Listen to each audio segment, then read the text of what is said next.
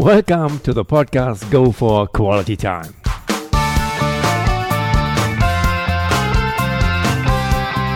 Here, I will interview exciting personalities in English B Weekly who will way off of the mainstream and who will contribute through their experiences and adventures to more quality of time in your life.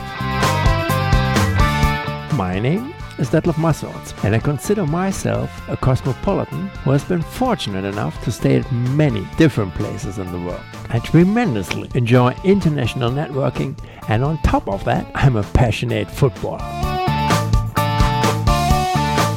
It's a great pleasure to welcome today as my guest Professor Marcel Wainwright. The title of this English episode number three is It Won't Work, Doesn't Work for Him. Hello, Marcel. Hello. Thank you for taking the time to be here today on Go for Quality Time to share your experiences with us. Please, let's start. Provide our audience a brief profile about yourself. Name Marcel Arthur Wainwright. Age 46. Place of birth Lendersdorf, close to Cologne. Okay. Residence Oh, it's like actually it's Düsseldorf, but it's going to be soon Stockholm. Okay, we'll talk about this also a bit later. Marital status Divorced. Children One son. hmm Professional education Um, studied at the University of Aachen, dental medicine, and um, yeah, then uh, many postgraduate um, education programs worldwide. Okay. Current profession Current profession: uh, dentist, oral surgeon, dash cosmetic dentist, holistic dentist. Mm-hmm. Interests, hobbies? Uh, sports, uh, everything that's got to do with sports. Soccer, I was playing soccer all my life. I managed to do it once a week. Um, everything with water sports, scuba diving, kite surfing, windsurfing, under, at, over the water. Everything is nice. Everything, give me a ball and I'm happy. Fantastic. Do you have a life motto, Marcel? Yes, yes, I do have one, and um, I I started to believe in when I was like age six. Whenever you have a life plan, whatever you want to do, and you have the will and the options to do so, you can reach everything what you want. The only obstacles we have in our head as is really literally are, are only the things that are in our head. But if you want to do something and you are ambitioned enough, you can reach, I would say, almost everything. Nice motto, and I believe you will be able later on to underline this quite impressively through your try so far done activity, activities. Is there on the other side also a no-no that you are unwilling to tolerate at all? Um, yes, of course. Um, you know, you just need to open the newspapers, and there is every every day I see no nos. You know, to take lives with you know no rights is a no no. Stupidity to me is a no no. Ignorance is a no no. Intolerance is a no no. So there's so many things we could have a way better place here if we were more tolerant, and that's you know a big issue that it's. Um, know affecting me very much when I just read the news, and it makes me very sad when I see you know what's going on in the world. Hmm, completely agree. Could you please share with us briefly the highlights of your professional career? The highlights of my profession. Oh my gosh! I mean, I'm now like uh, I graduated 1994. So let's name it the day I become a dentist, and I came up here from the Usher Bronx. um, it was like for me, yes, I did it. I really did it. That was probably the the first big step, and you know, I met so many people, so many nice things. Um, probably when I was um, um, when I was getting my title as a professor, that was another big day, big thing for me when I was aged 38, and um, yeah, but it's not probably those two things. But I have so many nice things. You know, I was once in uh, in uh, Sumatra for a conference, and it was a big honor that some people there after my lecture came to me and were like dressing me with some scarf and whatsoever and saying you are now uh, honorable person of Sumatra Island. And it was like Jesus what's going on here? Just give a lecture. But it's um, I have many many many many nice things um, and it would probably like uh, stress out our time today but uh, probably those things were like kind of highlighting. And yeah I, I met I would say the love of my life mm-hmm. when I was um, on the IDS on a large uh, fair in Cologne where I met my yeah the reason why I now moved to to Stockholm. So okay. that was some some really good thing to to my business. Great. Marcel the dental practice you had founded several years ago in Düsseldorf is meanwhile among the top five in Germany mm-hmm. and even though that you are offering your international patients a limo service from and to the airport, mm-hmm. you're setting a very high value on treating all your patients equally without any privileges. Mm-hmm. No priorities, no differences in the treatment, independent from the financial status and if prominent or not. And furthermore, you started your success story really from scratch. Mm-hmm. Wow. Additionally, you're traveling the world, teaching at different universities are just right now, as you mentioned, in, in the process to move your center of life to Stockholm, Sweden. Mm-hmm. You are a passionate footballer, and the phrase "it won't work" does not really exist in your vocabulary, mm-hmm. neither for your private activities nor for your professional ones. We'll explain this later on. Mm-hmm. That's going to be an interesting next hour. When you started your own dental practice together with your partner, did you imagine the today's dimension of this? How did this all develop? What are you doing differently than other dental practices? I think first you need to have a vision of something, and I mean it's like probably like a like um dumb phrase, but you need to think big. I think um, if you can project things in the future where you can see yourself in a in a in a scene, if this is working out in your head, you have like the first step done to reach that goal. So some people like you know say, "Oh no, we would never do this," or "This is too complicated," or whatever I was always thinking, "Give me a problem, I solve it. Um, give me a task, I do it, and just go for it." You did sometimes probably things take more time than other things, but first you need to have a vision. And since I was like always believing in those things where I'm very passionate in, and where I can, you know, put all my energy into that I can reach those things, I was very focused on those things. And this was probably the thing that was making us different to others. So people who are saying, no, I'm here in the wrong place, I don't have the right patients, or my budget is not there.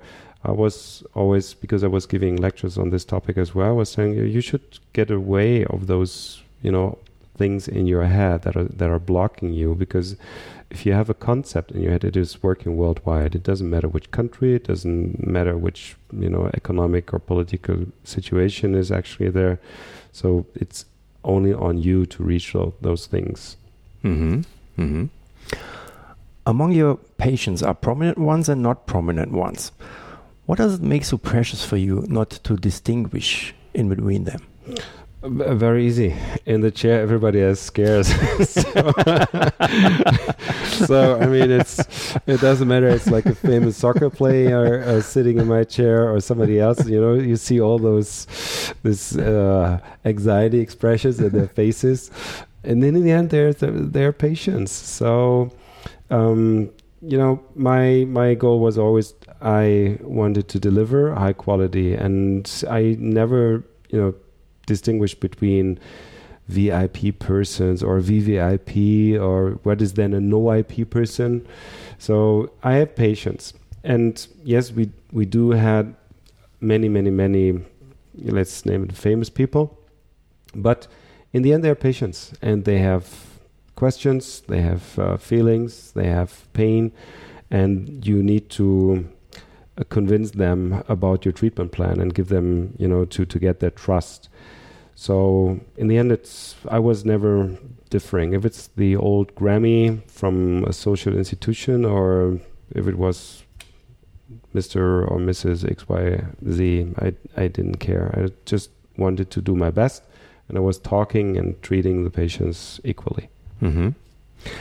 I believe something which is underlining that always the patient takes the center stage during your dental treatment is the fact that you are traveling once per year to Africa with the flying doctors in order to help there the poorest of the poor. How did you come up with this project and what do you take along personally every time when you're flying back home? Mm.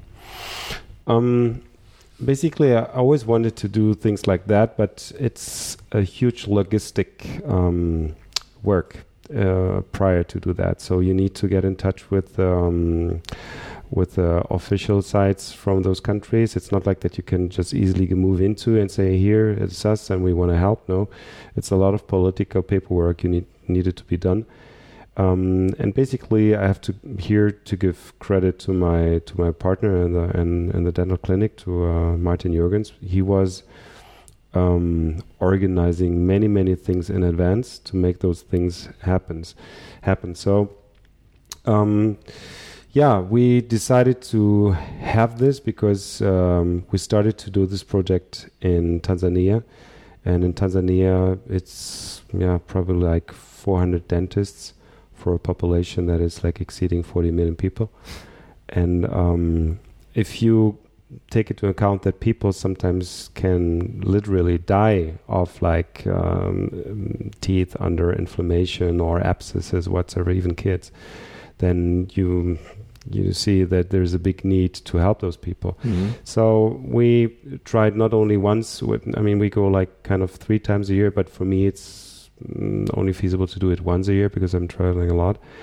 Um, it's on one hand, it your work is getting very, very, very meaningful because you do it for free, of course. It's uh, but you what you get there is like the best thing you can ever get because you see happy patients, you release pain. They're very very grateful and thankful, and uh, yeah, people who literally have uh, almost nothing are very happy. So it was for all of us. It was kind of difficult whenever we traveled home and we came back in our fancy, you know, luxury um, glass world.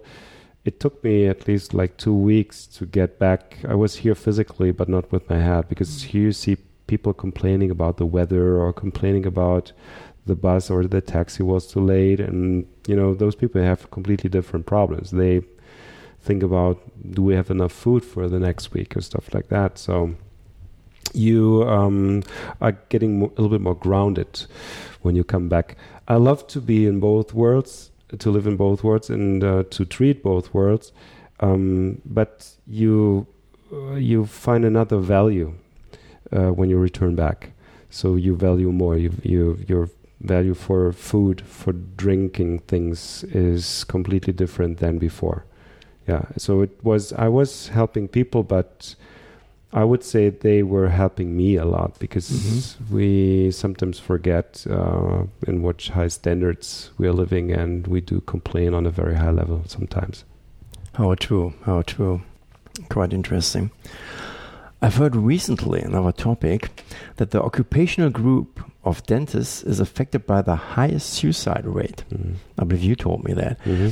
Sounds a bit strange to me, to be honest, on the first view. Um, mm. Any explanations for this from your side? Oh, I, I only have some, you know, assumptions probably on that. I think uh, one, it's it's um multifactorial uh, reason. One probably could be that dentists they work against the time all the day. So like every dentist is like watching I don't know 50, 60, 70, 80 times a day on the clock to check am I good on time or not. Then, you know, we're having a you know our lobby has not the best credits. So if it's like what what is the connection if somebody's talking about dentists? I mean if, if, i'm asked somewhere i'm in a club or in a bar and you know it's going on like what what are you doing? I say i'm a dentist. The every time this reaction is like people are holding either the mouth like oh my gosh oh ah, i have hear something. Or i say oh my god how you can do that? Fumble in mouths of other people or how disgusting is that or you're like a weirdo whatever. It's like never it's like if you say i'm a pilot everybody's like wow. If you say i'm a dentist it takes a step off you so it's and then you know some, those rumors like you do it only because you want to um, have money and whatever.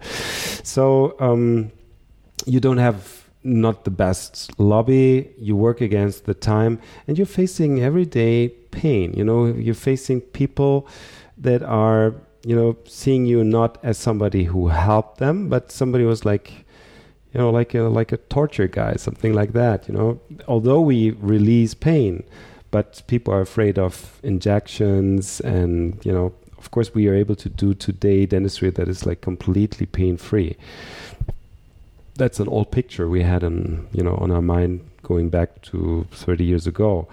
But still it is you know you have to do so many things aside. You're a manager which you are not taught in dental school. You have to you know to rule a business. So economics you have to know about economics but you're not taught in dental school. You have no clue about those things. Um, you know structure in a in as an entrepreneur nobody is teaching you. So there's so many things you need to do at one glance, plus the pressure, plus you know the bad attitude. I don't know. Mm. I don't know, but could be could be an explanation. Mm-hmm. Mm-hmm. You're teaching also at the University of Sevilla, and I believe some other universities mm-hmm. as well. Any advices you are handing out to your students for their further path of life professionally as privately? Mm-hmm. Yes, I, I, mean it's probably my my motivation um, concept is you need to be a very very passionate. If you're not passionate with what you do, whatever it, it is, actually you cannot be good. You cannot deliver high quality, high standard. Second, the passion is driving you you know, to the aim of getting better. So I know I, I have probably skills, but my goal is like to get better all the day. And uh, although I'm teaching, I'm learning every day. So if you should never be arrogant to say ah, I know everything because I did this course, I have this diploma or whatever. No, you you never. If you start learning, you you stop you know being good and improving your your skills and getting better so passion is very important and you should never forget that we are treating human beings so when i'm asked from my from my students uh, yeah so prof tell us what is the best treatment and i always give the same answer I say treat your patients as it was your father, your mother, your sister, your son, whatever. Like the treatment you would like to have on your own. That is exactly the best treatment. And then it's clarifying, you know, war, your way. So you don't think in big surgeries, for instance, you go to the smaller, less invasive surgeries. And you don't you know, yell at your patients. Yeah, it cannot be that you have no pain. I give you three injections. Shut up. like this, you know, you should never do that. But please, you know, they are sensitive and they are in a under pressure. They're in a very weirdo situation, so they're probably more sensitive, and some need another shot, and then it's good. So be patient and you know, give them confidence. So this is my motto be passionate um, love your patients love what you do try to get better every day until you resign. Nice advices Marcel, are we allowed to share here the story of a very famous footballer where you became aware that he will leave this, his club before anybody else because of a dental treatment for his kids? yes, yes. I mean, I, I can't talk about that because he's not my, my patient no more, but it was uh, Raul Gonzalez. And uh, Senor, uh, Senor Raul Senor, from Schalke 04. Senor Raul, yeah. I mean, one of the you know, biggest names in, in Spanish uh, soccer history. Real Madrid for Real Madrid, um, yes, and um, I mean, he uh, and, and his entire family they uh, they were probably one of the most kind families I've ever seen, one of the most normal families I've ever seen. Uh, his his uh, wife is uh, brilliant. His kids are awesome, and um, he was so kind of he was shy, and um, yeah, I was actually I was I was taking out a, a, wisdom tooth out of him, and um, yeah, it was we had like a very very good relationship. We they invited me several times, but it was like a time issue problem to travel. But I, from here, if you probably one day might hear this, uh, all the best, Raul. Muchas gracias por todo. And uh, yeah, hope to see you soon. If I may just add one, one thing there also for the audience, because his wife told you, okay, we have to finish the treatment until a certain date. Yeah, yeah it was clear that they're gonna leave. Yes, so yes, yes, yes. Before yes, the club yes. there. Yes, it was funny because I mean, she told me like, um, she was of, of course she was not allowed to talk about that, but they gave me like a time limit, and I was asking, yeah, but I mean, are you going in vacation or not? And she was like, mm, yes, yeah, it's got to do with a job from my husband. and then it was okay. so you're you're about to travel to somewhere else, and yeah, but please keep it very confidential. I was, of course, as long as you're here, patients, um, this is my duty. So, and I was when I was watching the next uh, Schalke soccer match, I had like, and I know something all you don't know. oh, fantastic. Uh, coming to the next point. You are also a passionate footballer and had, unfortunately, some real severe injuries during your sports career. Mm. Once, a knee injury was so bad that the doctors had even the fear you might never walk again without limping. Mm. But you did not only make it to walk again without limping, but also to play again football without almost no problems. Zero, yeah. The physical recovery is one story, mm. but the mental recovery is another one. Mm-hmm. From the beginning, after this medical diagnosis, you did not give a moment's thought that you might not play again football. Where did, respectively, do you get this mental strength from? What does give you this confidence that you can achieve anything you want to achieve? Mm, probably, mm, this is something that is like um, stuck on my you know mind since I was like a kid. You know when mm, when when I was a kid, you know I had I had an extraordinary nice childhood, and I grew up here in uh, in Aachen, and I had splendid times, but. I was facing as well mm, problems, you know, with my skin color and you know very open racism, and I know I, I was going for two uh, no three years I've been on, in an internet school in Belgium, and there were some kind of very rude, uh, let's call them pedagogists, and one of I was going during homework session to one of those guys, and I was asking a question, and it was a problem in math, and then he told me, Marcel, you know what? You're so dumb to ask me that. Um, you will never make it. You will. You're a your final goal is you're going to be a garbage man and you will put away my my garbage out of uh, the street and put it into the bin. So that is your future because you will never make it because you're so dumb. And I was seven years old, I guess, and uh, it hit me really hard. But in in that night, I swore to myself that this never gonna be happen. A, I will never be his garbage man, and B, I will never be dumb. So you know, it's sometimes bad things that occur into your life might really motivate you. And this was like a line following my whole life. You know, I, I was meeting so many nice people in my in my life, and I was blessed to meet so many, many, many nice people.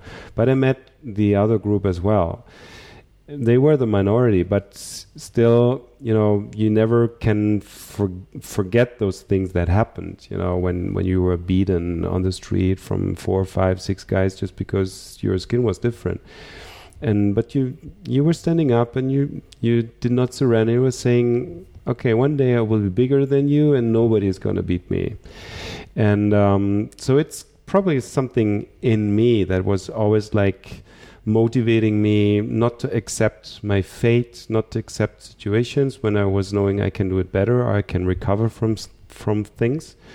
Thinking positive is something that normally is a human instinct, and I do believe that um, the more we live in you know in this fancy world and you know you don't have to think about problems because there is actually not that kind of problem that you have to fear do I will survive the next day because um, a huge lion might attack me. We we don't have to fear those things no more. Um, probably this is like going a little bit more and more and one way. But I know that there's many many people not like me or like or like me who have the same instinct that they don't accept. And I know people, for instance, you know, if you go to cancer studies, there's we do have people who have spontaneous healing in cancer.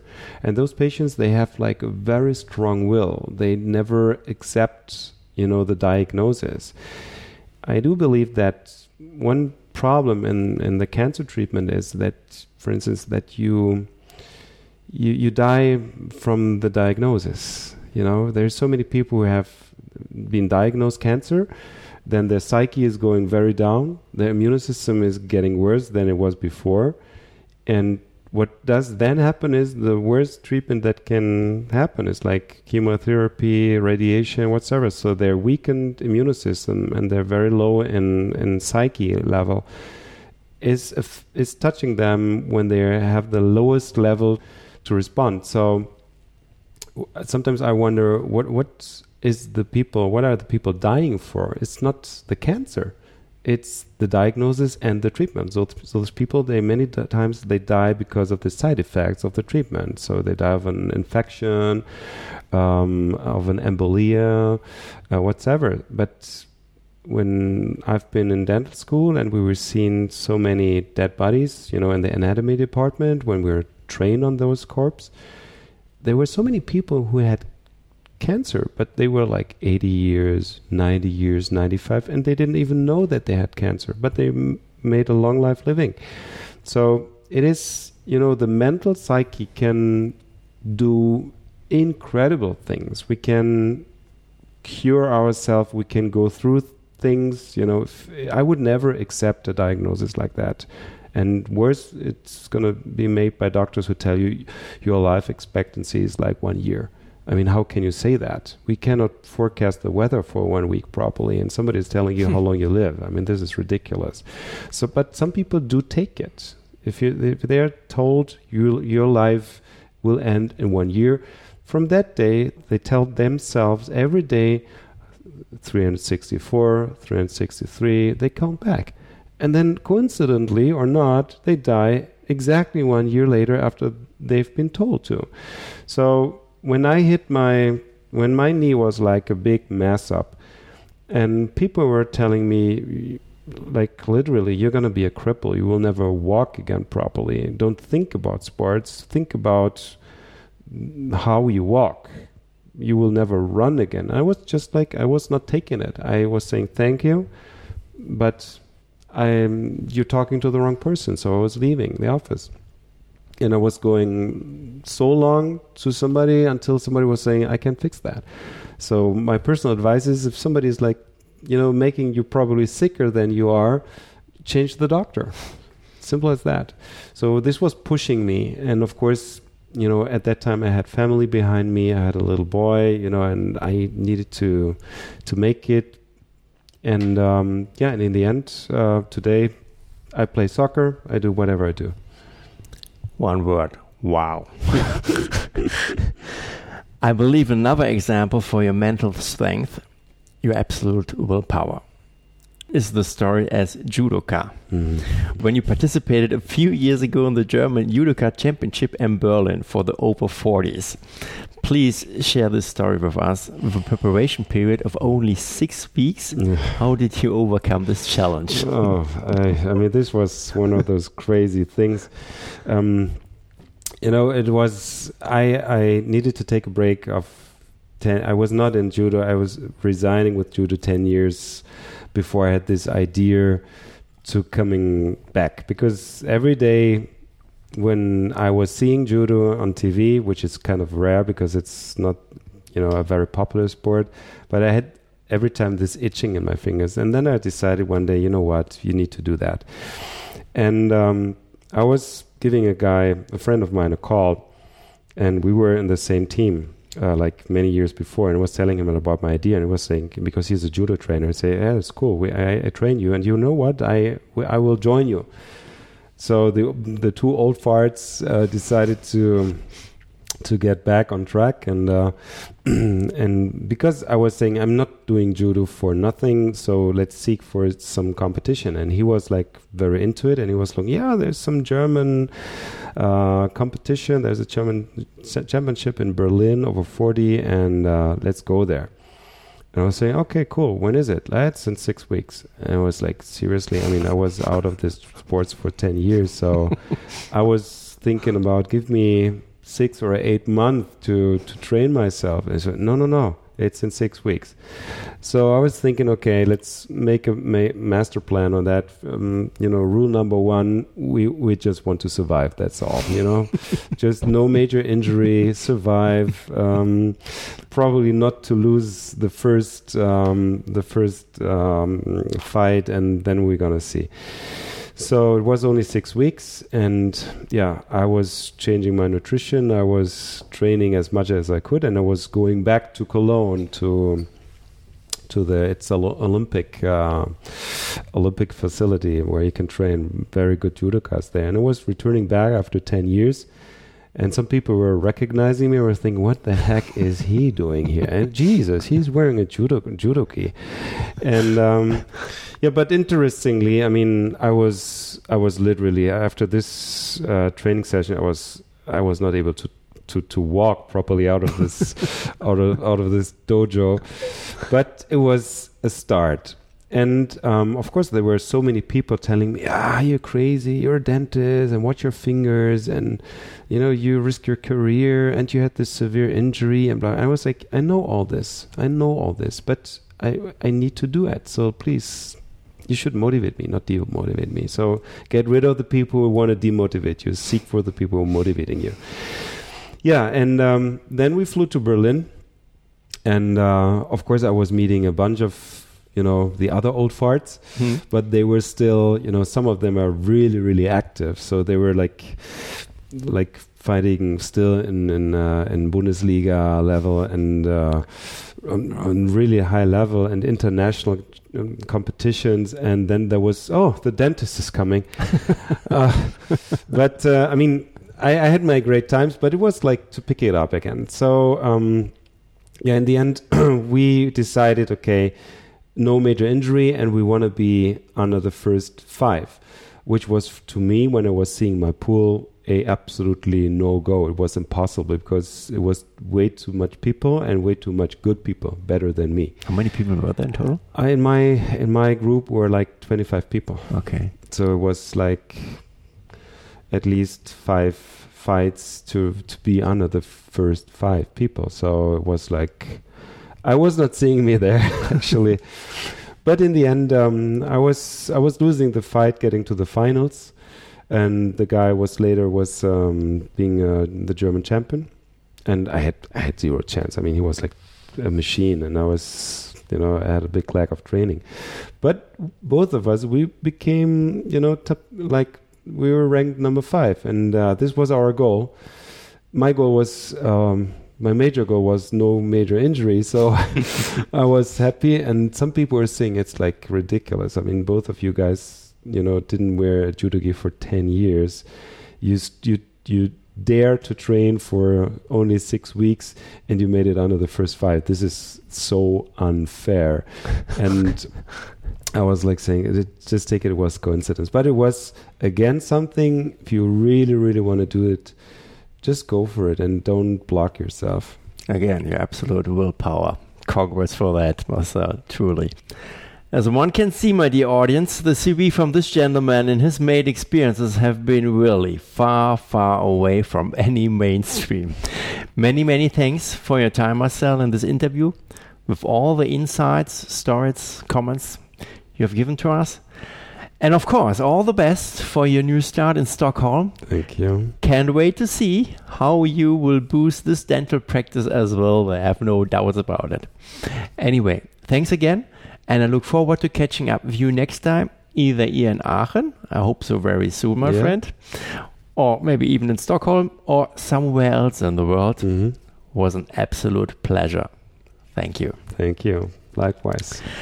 And to my dear podcast audience, I may tell if you should be interested to know more about Marcel Wainwright and his dental practice, please visit his still valid homepage under dentalspecialist.de for more information. You will find the link to this webpage and even more in my show notes, and soonly will then also be released the link to his new dental practice in Stockholm and, by the way, also in Switzerland. Yes.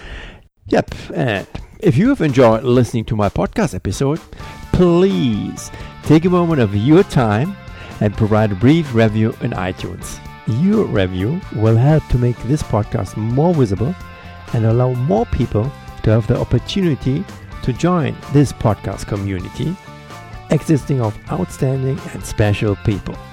Please join me again in two weeks for the next English episode of Go for Quality Time. Until then, thank you very much for listening and don't forget to go for quality time.